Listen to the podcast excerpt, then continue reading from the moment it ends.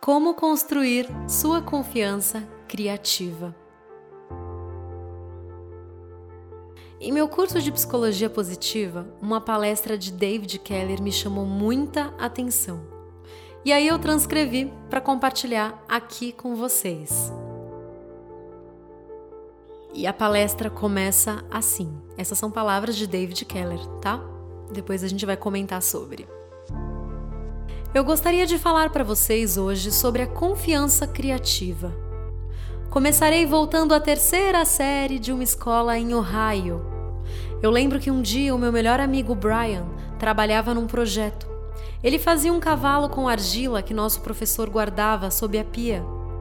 Num dado momento, uma das garotas que estavam sentadas à sua mesa olhou para o que ele fazia, inclinou-se e lhe disse: Isso é horrível! Não se parece em nada com um cavalo. E os ombros de Brian caíram. Ele amassou o cavalo de argila e o jogou de volta na caixa. Eu nunca vi Brian fazer um trabalho como aquele de novo. E imagino com que frequência isso acontece.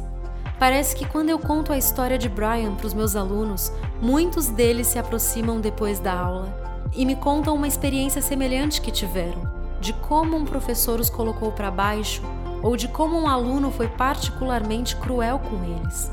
E alguns deles param de se ver como pessoas criativas naquele exato momento.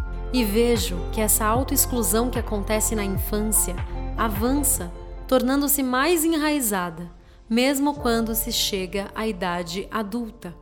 E isso acontece muito. Quando fazemos um treinamento ou quando temos clientes que trabalham lado a lado com a gente, ao final chegamos a um ponto no processo que é confuso ou pouco convencional. E finalmente esses grandes executivos sacam seus iPhones e dizem que tem que fazer ligações muito importantes e rumam para a saída e ficam muito desconfortáveis. Quando vamos atrás deles e perguntamos o que está acontecendo, eles dizem algo como: simplesmente não sou do tipo criativo. Mas sabemos que isso não é verdade. Se eles insistem no processo, se continuam, acabam fazendo coisas fantásticas e se surpreendem ao perceberem como eles e suas equipes são inovadores Assim, estive observando esse medo que temos de sermos julgados. Não fazemos algumas coisas porque temos medo de ser julgados. Se não dissermos a coisa criativa certa, seremos julgados. E eu fiz uma descoberta muito importante quando conheci o psicólogo Albert Bandura. Não sei se vocês conhecem Albert Bandura, mas se vocês forem na Wikipedia, lá diz que ele é o quarto psicólogo mais importante da história. Assim como Freud, Skinner, uma outra pessoa é o Bandura. Bandura está hoje com 86 anos e ainda trabalha em Stanford. E ele é um cara adorável. Então, fui visitá-lo porque ele trabalhou com fobias por muito tempo, assunto no qual estou muito interessado. Ele tinha desenvolvido essa maneira, esse tipo de metodologia, que acabou por curar as pessoas num curto espaço de tempo. Em quatro horas apenas, ele tinha um enorme número de curas de pessoas que tinham fobias. E conversamos sobre cobras, mas falamos sobre cobras e o medo de cobras como uma fobia. E foi muito agradável, muito interessante. Ele me contou que convidaria o indivíduo a entrar e diria: Sabe, há uma cobra na sala ao lado e vamos entrar lá. E é claro, né, segundo o que ele conta, que a maioria responderia: Claro que não, eu não vou entrar lá não, não se houver uma cobra. Mas Bandura tem um processo gradual que foi muito bem sucedido. Então ele levaria as pessoas para o espelho de dois lados, examinando a sala onde a cobra estava, e os deixaria confortáveis com aquilo. E então, através de uma série de etapas, ele os moveria e eles permaneceriam na entrada com a porta aberta e olhariam lá para dentro. E ele conseguiria deixá-los confortáveis com aquilo. E muitas etapas depois, pouco a pouco, eles estariam na sala, teriam uma luva de couro e finalmente tocariam na cobra. E quando eles tocavam na cobra, na verdade, era mais do que isso. Essas pessoas que tinham medo de cobras a vida toda estavam dizendo coisas como: Olhe como essa cobra é bonita! E estavam com as cobras em seus colos. Bandura chama esse processo de domínio guiado, e eu adoro esse termo, domínio guiado. E mais alguma coisa acontecia. Essas pessoas que passavam pelo processo e tocavam na cobra acabavam por ter menos ansiedade sobre outras coisas em suas vidas. Elas tentaram muito, perseveraram e estavam mais resistentes ao enfrentar o fracasso. Elas apenas ganharam uma nova confiança. Bandura chama essa confiança de autoeficácia. A sensação de que você pode mudar o mundo e que pode alcançar o que está determinado a fazer. Bem, conhecer Bandura foi realmente catártico para mim porque eu percebi que esse famoso cientista tinha documentado e validado cientificamente uma coisa que temos visto acontecer nos últimos 30 anos. Podemos pegar pessoas que temiam não serem criativas e levá-las através de uma série de etapas, como uma série de pequenos sucessos, e elas transformam o medo em familiaridade, surpreendendo a si mesmas. Essa transformação é maravilhosa. Atualmente vemos isso na Discool, Instituto de Design de Stanford, o tempo todo. Pessoas de todas as áreas se veem como exclusivamente analíticas.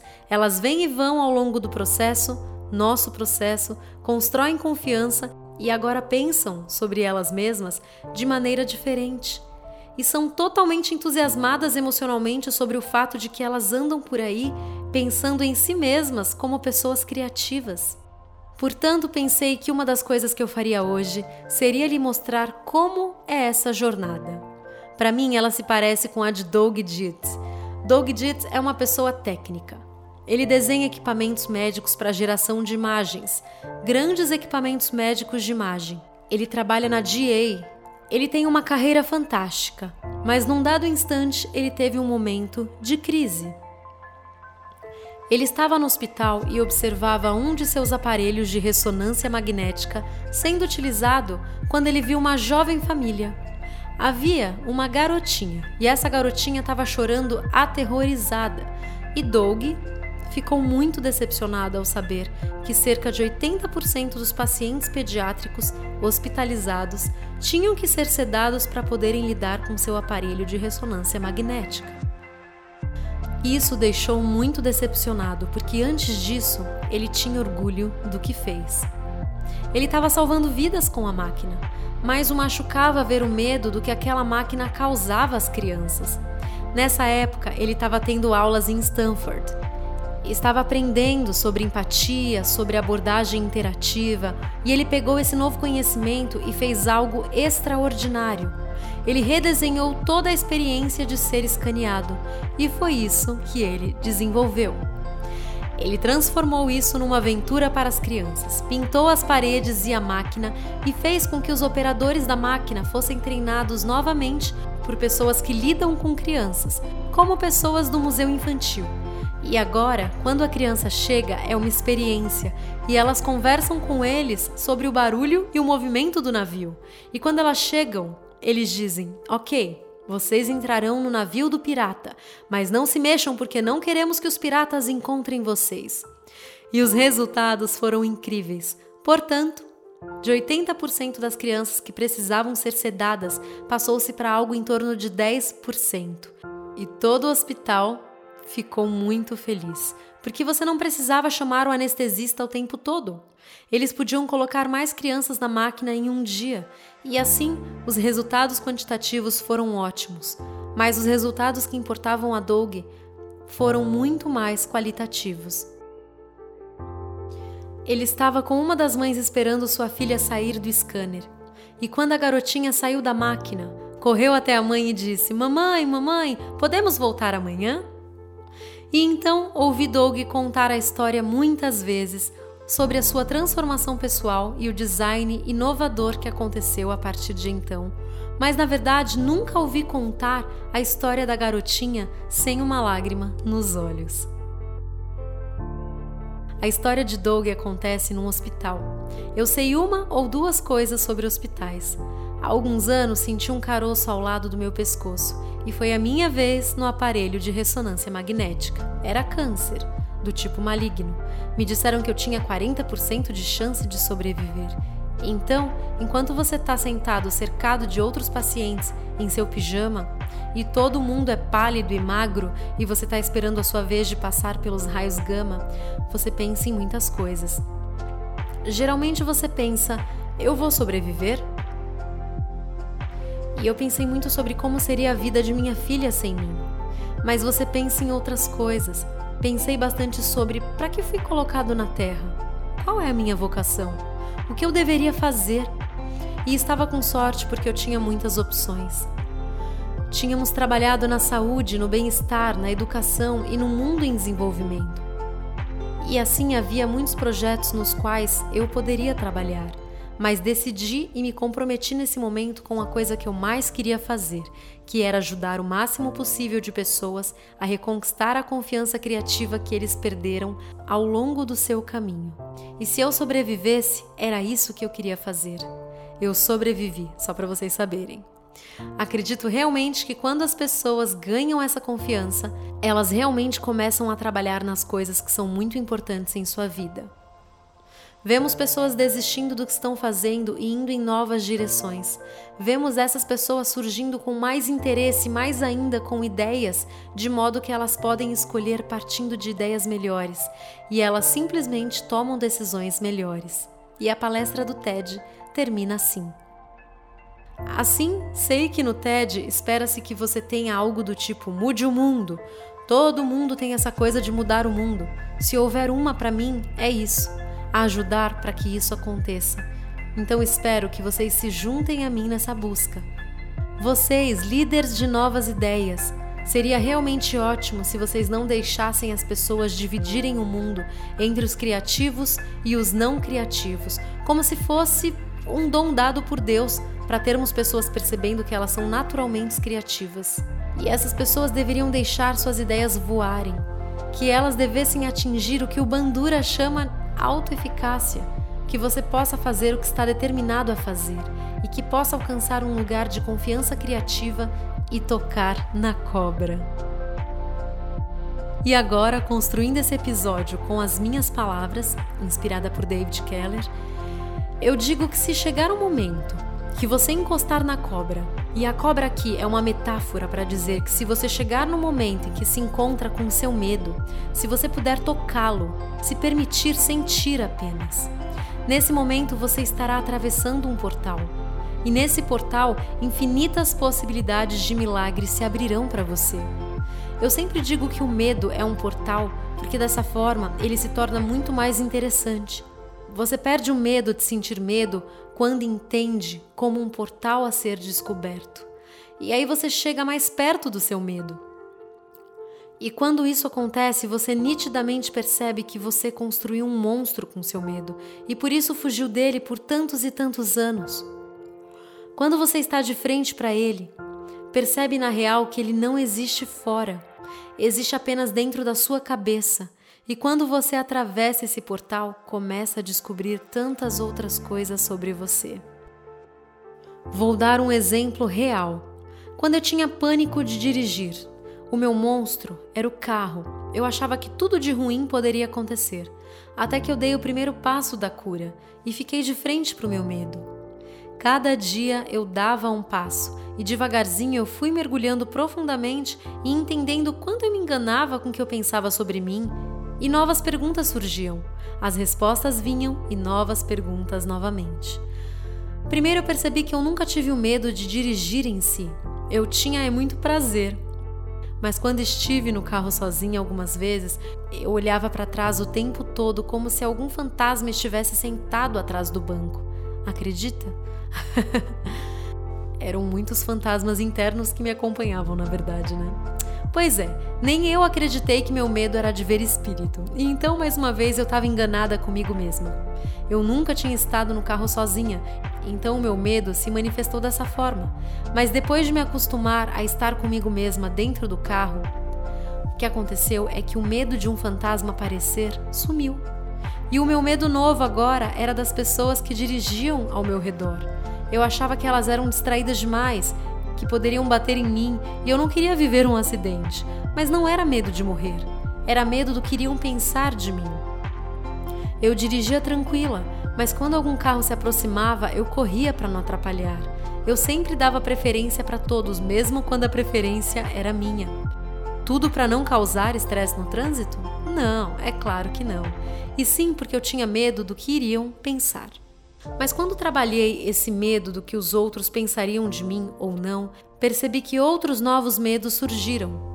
E encarar o medo de dirigir me fez mergulhar em mim mesma e descobrir coisas que talvez eu não descobriria se não escolhesse enfrentar numa boa o que precisava ser enfrentado. E a última coisa que eu descobri sobre mim é que no fundo eu não tinha medo de dirigir. O dirigir era apenas um gatilho para tantas coisas cobertas que eu precisaria descobrir para realmente descobrir o que morava profundamente dentro de mim. O último medo que descobri investigando é o medo do desconhecido. E então eu comecei a dirigir para todos os cantos, mais os que eu conhecia. Quando precisava ir para algum lugar que eu nunca tinha ido, eu sentia medo e inventava desculpas para não precisar ir. Lugares conhecidos eu já estava dirigindo normalmente, afinal, tudo o que colocamos como hábitos em nossas vidas se torna normal. A gente se acostuma e o medo vai embora, até porque fazemos isso todos os dias, né? Mas ainda enfrento esse medo do desconhecido, medo de me perder e de não me encontrar. Mas sei que quanto mais profundo eu mergulhar, vou descobrir que esse medo é só mais uma capa para esconder ou proteger o que ainda não descobri sobre mim. Mas eu estou no processo, estou no caminhar e curiosa para descobrir o que vem depois do medo do desconhecido. E eu prometo que eu volto para contar. Eu não acredito que eu não descobriria nada disso se eu não tivesse dirigido. Eu acredito que existam vários caminhos para chegarmos no mesmo lugar, mas algum caminho a gente precisa escolher para chegar, para começar a caminhar, certo? E para descobrirmos sobre nós, basta escolhermos um medo e atravessar esse portal. Você vai se sentir tão empoderado e vai vir me contar, ou para alguém que você confia muito, claro. É a mesma coisa com a nossa criatividade. Ela também é um portal de infinitas possibilidades. E quando acessamos, descobrimos tantas coisas maravilhosas sobre nós. Tente, por exemplo, lembrar de sua infância. Havia algo lá que você fazia com muita naturalidade e gostava muito, mas que quando fez não foi aprovado, então nunca mais tentou.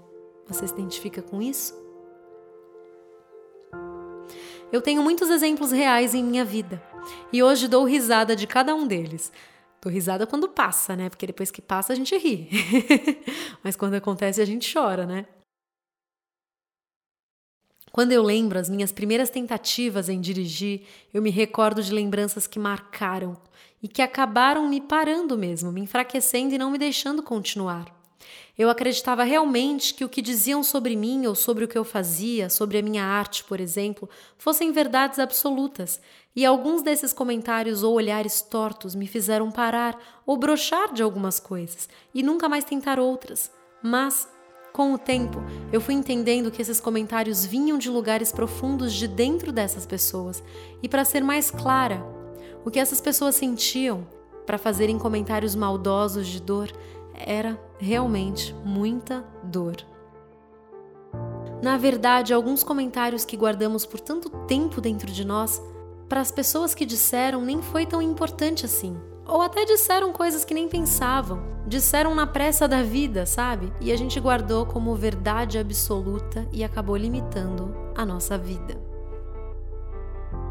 Quantas vezes você deixou de fazer coisas que gostava porque alguém olhou feio ou fez algum comentário maldoso? Não precisa pensar longe demais em coisas que são o seu propósito de vida, por exemplo. Não precisa pensar que desistiu da carreira de ser advogado porque ninguém te apoiou ou disseram que você não conseguiria. Basta pensar em exemplos mais simples do cotidiano. Você pode se lembrar que um dia, por exemplo, subiu num pula-pula para se divertir e se sentiu mal porque outros adultos estavam te olhando. Ou do dia que sentiu vontade de dançar numa festa de amigos ou de família, mas não dançou por vergonha do que iriam pensar de você. Você se auto-boicotou. Eu sei que você não precisa pular no pula-pula para ser feliz, mas se você se permite, estará se permitindo outras coisas importantes também. E se você se boicota porque tem alguém te julgando, acaba também se boicotando em coisas mais sérias e importantes em sua vida. Não deixe de se divertir porque outra pessoa está incomodado com sua diversão ou te achando infantil. Se divertir te fará mais criativo e isso te ajudará em todas as áreas da sua vida. Muitas vezes entendemos alguns olhares da forma como enxergamos a vida. Então, por exemplo, quantas vezes você deixou de fazer coisas porque achou que estavam te olhando torto e na verdade nem estavam? Apenas estavam pensando em problemas de suas vidas ou em sei lá o que. Quantas vezes eu estava sem inspiração para os meus textos, episódios, vídeos e músicas, e quanto mais eu focava, mais irritada eu ficava, porque simplesmente nada saía. Mas quando eu me permitia relaxar um pouco, conversar com uma amiga, ter um momento de lazer, brincar com os meus filhos e com as minhas cachorras, de repente uma inspiração surgia e de lugares que eu nem poderia imaginar. Quer ver só? Olhe agora para sua mão direita. Olhe em cada detalhe. Olhe as unhas, o formato delas, se estão curtas, se estão grandes, que cor elas têm. Repare as marcas da sua mão. Que marcas a sua mão direita tem? Quais são os formatos dos dedos? Suas unhas estão grandes, pequenas? Continue focado na sua mão. Dá para ver as suas veias? Consegue se lembrar de todos os objetos que a sua mão já pegou? Agora repare se ela está limpa ou suja. Tem pelos ou não? Agora me responda: quantos dedos você tem? A maioria das pessoas respondem cinco. E eu repito a pergunta: você só tem cinco dedos? Quantos dedos você tem? E aí ficam sem graça e mudam suas respostas para dez dedos. E aí eu pergunto: você só tem dez dedos? A maioria das pessoas demora para perceber, mas acabam percebendo que responderam errado. Nós temos 20 dedos, mas por que respondemos de imediato 5? Porque estamos tão focados em apenas uma mão que não olhamos mais um palmo na nossa frente. Literalmente. Eu sei que é importante focar, mas quando estamos muito focados em uma coisa só, nem raciocinamos direito. Precisamos nos abrir, abrir a janela do escritório, do quarto, para respirar um ar puro, beber uma água, tomar um cafezinho de cinco minutos com um colega de trabalho, olhar para o céu por alguns segundos, se alongar e voltar para o trabalho. O foco muitas vezes te deixa cego. Você quer tanto uma coisa, está tão direcionado somente àquilo, que não olha ao seu redor. E aí tantas coisas acontecem no caminho para te fortalecer em sua chegada, mas não, você só quer chegar, mas é no caminhar que tudo acontece. A chegada é apenas a chegada e acontece alguns segundos de entusiasmo, eu sei, mas na caminhada, no processo, você se transforma, se fortalece, chora, cai, levanta, muda de rota. Se você está muito focado na chegada, nem percebe que pode mudar de rota. Está olhando tanto lá para a chegada que pode tropeçar num espinho ou cair num buraco e estragar tudo e nem chegar. A criatividade só acontece com leveza. Ela é livre, feliz, calma. A criatividade precisa de calma. Na pressa, ela não acontece. A criatividade nos liberta de todos os nossos fantasmas. Ela cura, traz soluções produtivas para os nossos desafios nos tira da zona de conforto. A criatividade nos faz passar vergonha muitas vezes, mas nos conecta com pessoas interessantes. A criatividade nos tira da caixa e nos apresenta um mundo novo. A criatividade é de graça e você pode brincar com ela quando quiser. A criatividade constrói e reconstrói vidas. Tudo o que existe começou com ela. Ela é o início. Ela faz parte do início de tudo o que é, do meio, da vírgula e até dos pontos finais. A criatividade funciona, a criatividade funciona melhor nas reticências, nos espaços vazios, nas páginas em branco, nos inícios e nos fins. A criatividade vive na natureza, nos humanos e nos animais.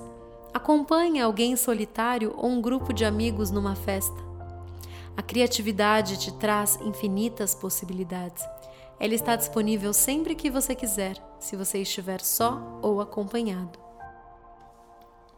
Ela está na construção de uma casa, de um avião. Ela mora dentro do açougueiro, das Marias e dos Josés. Ela está dentro de engenheiros e de qualquer mané. Seja criativo em tudo que você fizer. Sua vida terá mais graça. Até seus relacionamentos vão ganhar mais vida se você usar e abusar da criatividade. A criatividade é uma página em branco. E aí, o que você gostaria de escrever? O que você quer tentar? O que quer voltar a fazer? O que quer fazer pela primeira vez? Se você é capaz de imaginar, também é capaz de realizar. Bruna Pinheiro